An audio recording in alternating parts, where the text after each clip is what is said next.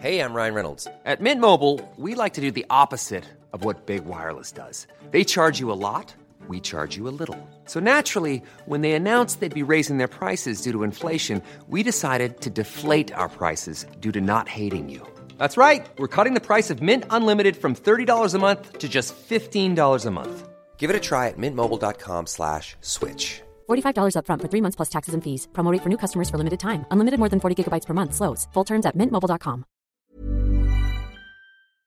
Bonjour à vous. Bonjour Martin Blacher, vous êtes épidémiologiste. On va bien évidemment aborder ensemble la question euh, de l'évolution euh, du Covid, des traitements, euh, des vaccins. Mais avant cela, je souhaitais faire un point rapide avec vous sur la propagation de la variole dite du singe. Sommes-nous face à une nouvelle épidémie qui nous échappe selon vous? On est sur quelque chose qui ne ressemble en rien à l'épidémie de Covid-19 qu'on a connue. Déjà, elle est circonscrite dans une, dans une communauté. Euh, pour l'instant, effectivement, vu le mode de contamination, ça concerne essentiellement euh, la communauté euh, des hommes qui ont des rapports sexuels avec d'autres hommes.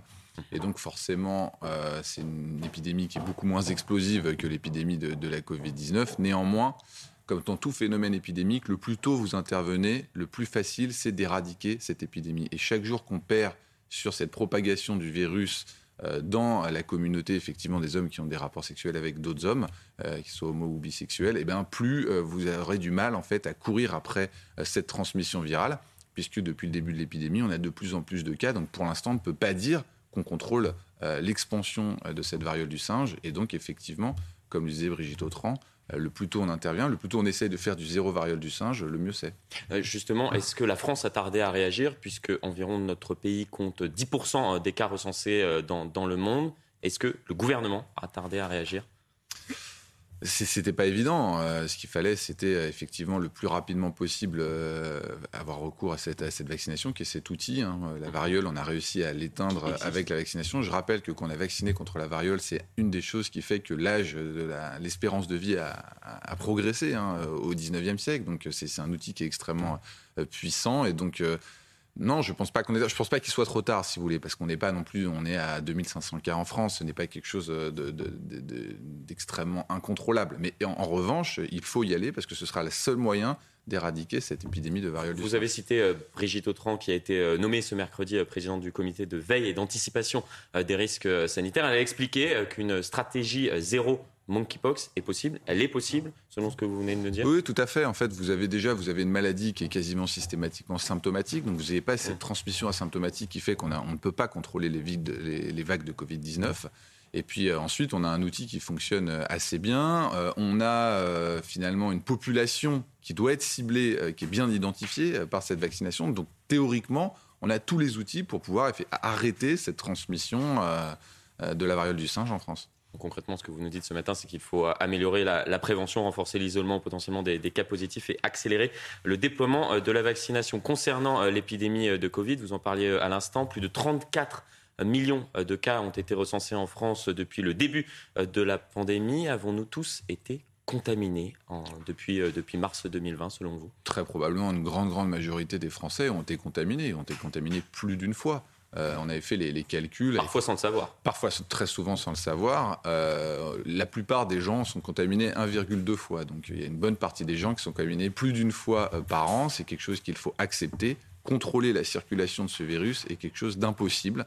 Et on est en train de l'accepter. Donc la stratégie zéro Covid, comme certains pays euh, tente de, l'organiser. Euh, je vais citer la, Chine, par exemple. C'est impossible à faire. Euh, je vais même beaucoup plus loin que ça. La stratégie zéro Covid, tout le monde est d'accord que c'est que c'est impossible et la Chine, je pense, en reviendra. Mais c'est même au-delà de ça. C'est-à-dire que l'idée même de contrôler la circulation de ce virus est une idée folle. C'est-à-dire que toutes les mesures qui vont être mises en place pour contrôler la circulation de ce virus-là sont des mesures vaines. Donc ce qu'il faut, c'est protéger une population très particulière et oublier toutes les mesures, mais c'est très large, qui vont être euh, destinées à freiner cette circulation quoi, Le port du masque C'est-à-dire même, même, même, le port du masque, je pense que c'est quelque chose qu'il faut, qu'il faut abandonner, ça n'a plus lieu d'être. Euh, on ne porte pas le masque quand il y a des épidémies grippales, il n'y a pas lieu de le porter pour ces épidémies de, SARS-CoV-2. Donc il à ce moment-là, on fait quoi? Pas, pas, de gestes barrières? On, oublie en fait tout ce mode de vie qu'on a eu euh, pendant, pendant deux ans. On accepte qu'on est passé en phase endémique, que ce sont des vagues de circulation virale qui n'entraînent pas des catastrophes euh, hospitalières, qu'on a quelque chose qui peut permettre d'amener à quasiment zéro le risque de faire une forme grave, même chez les populations euh, extrêmement âgées. Donc il faut vivre avec, protéger les populations vulnérables et oublier toutes ces mesures qu'on a connues pendant deux ans, parce qu'en revanche, les catastrophes qu'on a fait en termes psychologiques, notamment chez les plus jeunes, avec cette épidémie de Covid, euh, elles, mettront du temps à, être rattrapées. J'avais un ami euh, psychiatre qui me disait qu'il y avait la moitié des services de psychiatrie aujourd'hui qui étaient occupés par des adolescents. La moitié des services de psychiatrie qui sont occupés par des adolescents qui ne sont toujours pas remis de cette crise, qui sont toujours pas remis, qu'on les a empêchés de vivre. Et c'est des générations, on ne sait même pas si ça se rattrapera. C'est-à-dire que c'est des gens, on a cassé leur réseau social pendant deux ans à l'âge où c'est le plus important, 18-19 ans. On ne sait pas s'ils seront capables de recréer un réseau social dans les années qui viennent. Donc je pense qu'il faut arrêter la casse et il faut protéger la population vulnérable, mais oublier toutes ces mesures qui font énormément de mal à la population, qui sont euh, les ports du masque euh, à cet endroit-là ou à cet endroit-là, et toutes les limites de vie sociale qui peuvent concerner notamment la population la plus jeune. Nous aurions dû cibler depuis le début euh, de, de la pandémie les populations les plus vulnérables. On a eu des débats, parfois par exemple sur confiner ou non euh, les personnes vulnérables au lieu de confiner l'ensemble de, la population. C'est la stratégie que nous aurions dû euh, mener depuis le début de cette pandémie. Ce qui est sûr, c'est que les mesures de restriction de vie sociale chez les plus jeunes, ça a créé un problème de santé publique majeur et c'est possible que ce soit un problème de santé publique qui dépasse euh, le problème de la maladie infectieuse qui était le SARS-CoV-2. En tout cas, quand j'en parle aux psychiatres, c'est ce qu'ils disent et quand on commence à regarder les chiffres, c'est ce qu'il y a. Et le ton change aussi aux États-Unis. Je crois qu'on va se rendre compte qu'on a fait une bêtise avec la population jeune et qu'on aurait dû faire beaucoup plus attention. Et ce sera aussi une leçon qu'il faudra avoir pour les, pour les prochaines crises sanitaires. Il faut être beaucoup plus ciblé. Il faut éviter les dégâts collatéraux quand on prend des mesures trop, trop extrêmes. Aujourd'hui, euh, l'épidémie euh, reflue dans notre pays. Est-ce qu'il faut craindre ou non une vague euh, à la rentrée? Il y aura une vague à la rentrée, je préfère le dire tout de suite. Déjà, rien que le variant actuel de BA5 est en capacité de recréer une vague septembre-octobre. Donc, de toute façon, il y aura une vague de contamination il y aura des hospitalisations dans la population la plus âgée, euh, pas à jour de ces vaccinations, ou même à jour de ces vaccinations quand les gens sont vraiment très fatigués. Euh, comme euh, tous les ans, il y a une, vague grippale. Aujourd'hui, l'impact hospitalier d'une vague Covid-19 est pas très loin de l'impact hospitalier d'une vague grippale. Donc c'est quelque chose qu'il faut accepter et encore une, encore une fois, ne pas nuire avec des mesures qui n'ont plus lieu d'être. Donc il y aura une vague, mais il ne faut pas euh, s'inquiéter outre mesure. C'est ce que vous nous dites ce matin, compte tenu de l'ensemble des dispositifs qui sont euh, maintenant à notre portée. Absolument, et c'est ce que Brigitte Autran euh, a l'air de dire aussi dans, sa déclaration. Je pense que c'est important de préparer les esprits pour qu'il n'y ait pas des gens qui rappellent des mesures de limitation de circulation du, du, virus, parce que je rappelle, elles seront vaines, et par contre, elles feront du mal à la population. Vous qui? Je, cible un certain nombre de médecins qui vont encore une fois venir bah, et terroriser la population. Ces gens-là font du mal, en fait. On s'en rend compte aujourd'hui. Euh, et donc, il faut surtout pas faire ça. Et c'est pour ça que je profite euh, qu'on soit au milieu de l'été pour le dire. Ne faites pas ça. Parce que même si vous, vous pensez que vous faites du bien, en fait, vous ne le faites pas. Et on sait aujourd'hui que vous faites du mal. Vous avez évoqué la question des vaccins à l'instant. À ce sujet, l'Union européenne examine un nouveau vaccin allemand s'appuyant sur des nanoparticules contenant des éléments de la protéine Spike. Alors, pour tenter d'expliquer cela à, nos téléspectateurs qui, nous regardent, la protéine Spike, c'est ce qui permet au, virus d'entrer dans, nos cellules et, de nous contaminer. Euh, c'est une approche intéressante selon vous bah non, mais qu'il y ait de l'innovation thérapeutique pour avoir euh, des vaccins qui sont toujours plus efficaces et qui ont euh, le minimum d'effets secondaires, euh, c'est quelque chose qu'il faut encourager. Alors après, je ne sais pas si les nanoparticules permettront d'améliorer l'efficacité et la tolérance des, des, vaccins, mais ce qui est sûr, c'est que l'innovation continuera, qu'on aura des nouvelles générations de vaccins. Il y a un vaccin adapté aux variants Omicron, donc il y a 50% d'Omicron, 50% des souches précédentes. Et, donc ça permet à chaque fois qui va être déployé, euh, qui, va être déployé, exactement, qu'on utilisera euh, à la place des, précédents vaccins et qui améliorera encore la protection des, populations euh, très âgées. Et c'est très bien. Justement, à ce sujet, les vaccins disponibles actuellement, et je parle bien à l'heure actuelle, sur le marché ont été réalisés pour contrer la souche originelle. Est-ce qu'il est opportun ou non de se faire vacciner si nous ne sommes pas une population à risque? Avec ce, vaccin qui a été réalisé contre la souche originelle. Et on a vu l'évolution euh, du virus euh, depuis avec un, vaccin malheureusement qui, euh, dont l'efficacité décroît, notamment concernant la limitation de l'infection. Tout à fait. La limitation de l'infection, c'est un objectif, selon moi, hein, tout le monde n'est pas d'accord, mais qu'il faut, qu'il faut oublier avec, avec cette vaccination. Ce vaccin est là pour vous éviter d'aller à l'hôpital quand vous êtes concerné par les formes hospitalières, c'est-à-dire quand vous êtes très âgé, honnêtement plus de 70, 75 ans, quand vous avez une maladie qui fait que vous êtes, vous êtes plus fragile. Donc c'est une gestion de la fragilité, une gestion de la vulnérabilité. Euh, et euh, les vaccins anciens fonctionnent très bien, les vaccins nouveaux fonctionneront euh, encore mieux. Donc c'est le conseil qu'on peut donner aux gens très âgés, c'est soyez à jour de vos vaccinations. C'est le meilleur moyen de ne pas vous retrouver à l'hôpital avec la Covid cet hiver. S'il y a de nouveaux vaccins euh, disponibles, dits de nouvelle génération, est-ce qu'il faudra à nouveau envisager de vacciner l'ensemble de la population? Non.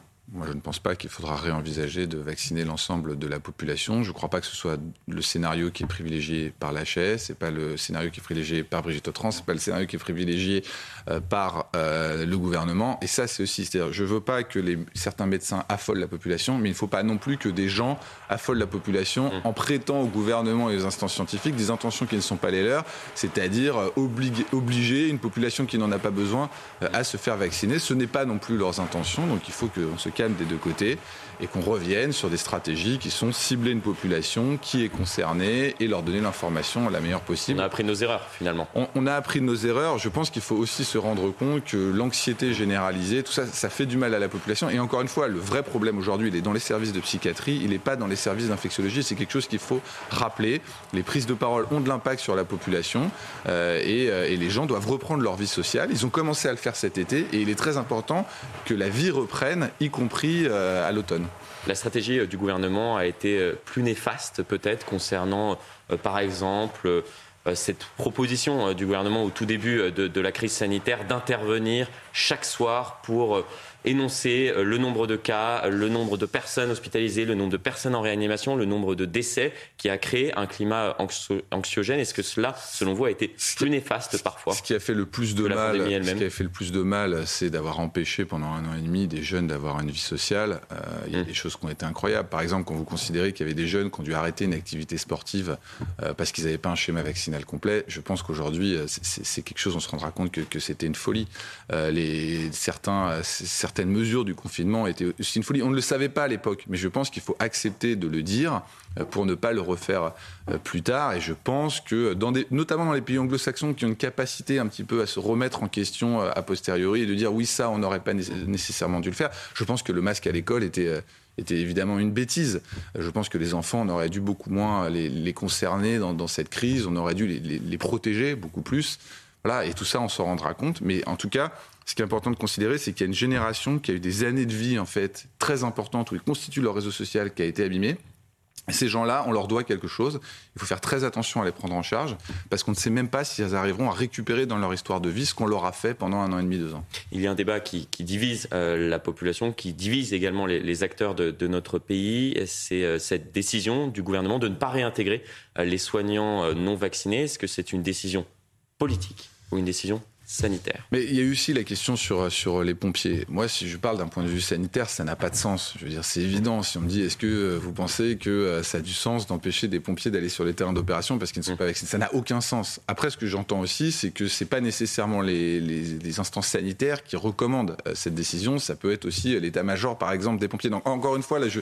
il y a trop de confusion sur ce sujet-là. En tout cas, si on regarde d'un point de vue de santé publique, non, ça n'a pas de sens parce que évidemment, euh, ce vaccin est assez peu efficace contre la transmission virale. Donc après, ce sont plus des questions ordinales, c'est-à-dire en fait, c'est la profession hmm. qui considère qu'ils n'ont pas respecté la règle et donc que dans un, ça fait corps et qu'on doit respecter la règle pour exercer ce métier. Et je pense que c'est cette cette chose-là qui fait qu'on euh, bloque sur la réintégration, ce ne sont pas des considérations épidémiologiques auxquelles moi je m'occupe. Donc euh, moi je parle sur un plan épidémiologique je trouve que ces mesures sont exagérées. Donc il faudrait euh, réintégrer les soignants, les pompiers non, vaccinés d'un point de vue uniquement sanitaire. Ah oui, mais même de façon générale, moi je pense que c'est ce qu'il faudrait faire, ça apaiserait tout le monde et je ne sais pas si ça laisserait un précédent qui fait que toute la, profession aurait maintenant une culture de la désobéissance, alors je ne suis pas sûr. Merci beaucoup Martin Blachier. Je vous en prie. ACAST powers the world's best podcasts. Here's a show that we recommend. Hi, I'm Jesse Cruikshank. Jesse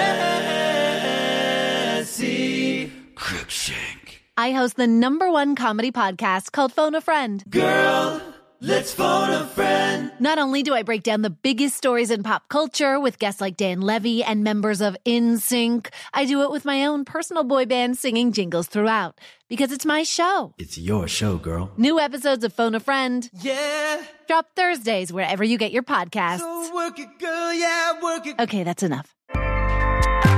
ACAST helps creators launch, grow, and monetize their podcasts everywhere.